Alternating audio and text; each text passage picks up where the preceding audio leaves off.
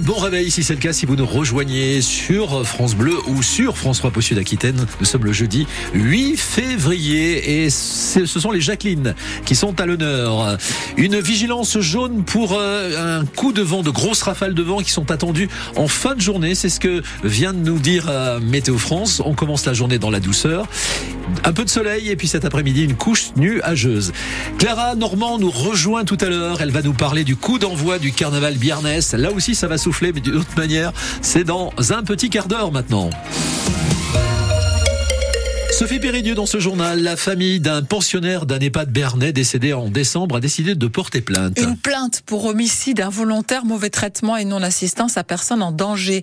L'état de ce résident de l'EHPAD L'école chic à bord, âgé de 66 ans, s'était fortement dégradé dans cette maison de retraite où il semble qu'il ne recevait pas son traitement antiépileptique alors qu'il souffre justement de crise d'épilepsie. La famille a donc décidé de porter plainte après ce drame car elle aimerait avoir des réponses, Marion Aquilina. Cet homme a été placé en EHPAD le 1er décembre 2023. L'établissement L'école chic, basé près de Pau, à Borde. Ses proches payent un loyer de 4800 euros par mois. Ils espèrent un service à la hauteur. Sauf que son épouse se rend rapidement compte que ce n'est pas le cas, selon maître Jean-Noël Cobé-Iloutou, son avocat. Son mari n'est pas nettoyé comme il convient, euh, ne prend pas ses médicaments, ne mange pas forcément comme il faut. Et le dimanche 10 décembre, elle euh, constate qu'il est dans le coma. Les secours interviennent rapidement, puis l'hospitalisation. Eh bien, cette famille est en plein désespoir. Au centre hospitalier de Pau, il a été constaté euh, qu'il avait beaucoup de fièvre. Ils ont fait des analyses sanguines et euh, au bout de quelques jours, ils se sont orientés vers euh, le fait qu'il n'avait pas eu son traitement antiépileptique. Mais c'était trop tard pour intervenir puisque deux jours après, il est mort. La directrice de l'hôpital, Nathalie Métayer, assure que les infirmières de l'EHPAD suivent scrupuleusement les prescriptions des médecins traitants. De son côté, la famille a porté plainte le 28 décembre pour homicide involontaire, mauvais traitement et non-assistance à personne en danger. Depuis, une enquête est en cours. Des auditions ont été menées, confirme le procureur de Pau. Et la directrice de l'EHPAD, l'école chic, euh, explique que nous comprenons le désir des proches de comprendre ce qui s'est passé. Nous nous efforçons toujours de leur apporter des réponses et du réconfort. À vous retrouver à tout cela sur francebleu.fr. Sachez que c'est la brigade de gendarmerie de Nike qui est en charge de l'enquête.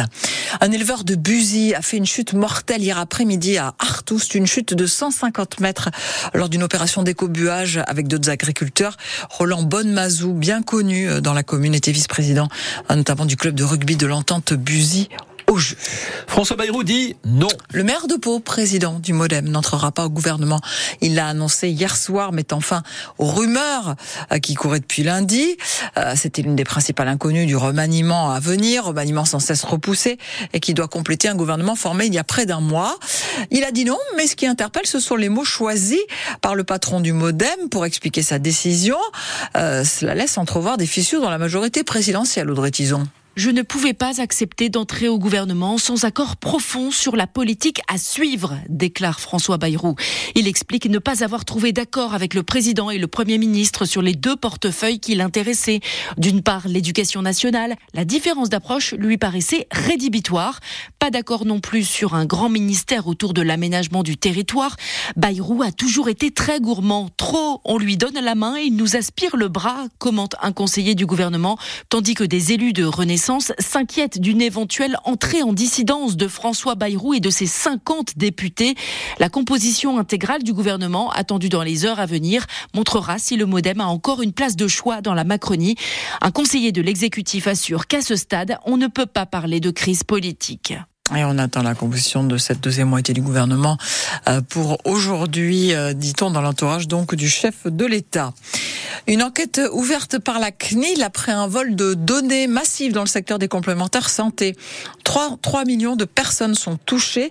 Euh, deux opérateurs visés par cette, cette attaque à cinq jours d'intervalle, via Médis et Almeris. Ils servent d'intermédiaires entre les complémentaires santé et les professionnels. Normalement, les assurés doivent être prévenus par leur mutuelle. Un rassemblement prévu ce matin à Tarbes pour soutenir les ex-salariés de Toupneau. C'est cette usine de Lourdes, un Toupneau qui fabriquait des conserves de bœuf et de plats cuisinés. Elle a été détruite dans un incendie en 2019. Les salariés demandent réparation, euh, notamment 54 euh, personnes qui contestent leur licenciement économique suite à l'incendie. Ils estiment que le groupe Cofigeo, propriétaire de Toupneau, avait les moyens de reconstruire et de faire repartir l'usine. Quant aux salariés de Safran, eux, ils sont appelés à la grève par une intersyndicale. Salariés de Safran abordent hein, euh, ce matin entre 9h30 et 11h30 pour demander de meilleurs salaires et un meilleur niveau de vie. Pour les syndicats, les résultats du groupe ne profitent qu'aux actionnaires. Ils demandent une réunion exceptionnelle sur ce sujet. 7h35, les amateurs de tennis ont encore 10 jours à attendre. Ah oui, l'Open de tennis de Pau, l'Open Terrega, débutera en effet le 19 février. Et on en sait un petit peu plus sur cette sixième édition. Le patron du tournoi, le tennisman bermé Jérémy Chardy, a présenté les joueurs qui seront là pendant une semaine cette année au Palais des Sports de Pau. La nouveauté cette année, la chaîne Bein va diffuser tous les matchs du tournoi, 5 matchs par jour jusqu'à jeudi, puis toutes les phases finales du vendredi au dimanche.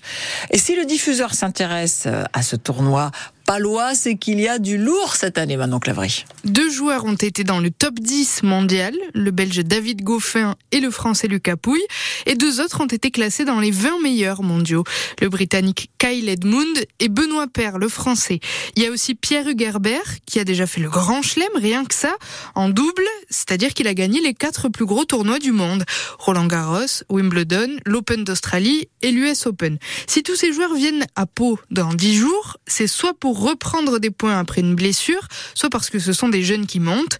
Depuis deux ans, l'Open de Pau est monté d'une catégorie. C'est maintenant ce qu'on appelle un Challenger 125.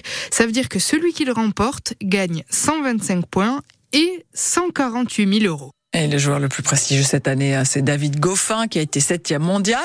Mais celui qui pourrait attirer euh, le plus de spectateurs, c'est peut-être Benoît Paire, le Français, connu pour son attitude imprévisible sur le cours. Jérémy Chardy en a conscience, c'est aussi pour ça qu'il est content de l'avoir cette année. Benoît, je pense que c'est un joueur qui est très talentueux, qui est aussi parfois un peu fou. Je pense que les joueurs adorent le regarder jouer parce qu'on ne sait jamais ce qui peut se passer avec lui. Il peut battre un des meilleurs joueurs au monde, mais il peut perdre aussi contre euh, n'importe qui. Euh, il peut être très calme et très concentré et d'un coup péter les plombs hein, complètement.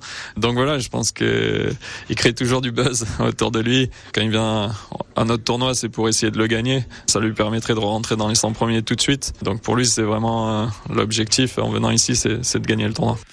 Et l'Open Terrega, donc de tennis, c'est le 19 février. L'autre nouveauté cette année, c'est que c'est gratuit jusqu'au vendredi inclus, c'est-à-dire un jour de plus que d'habitude. Ensuite, demi-finale et finale impayantes, ce sera le week-end.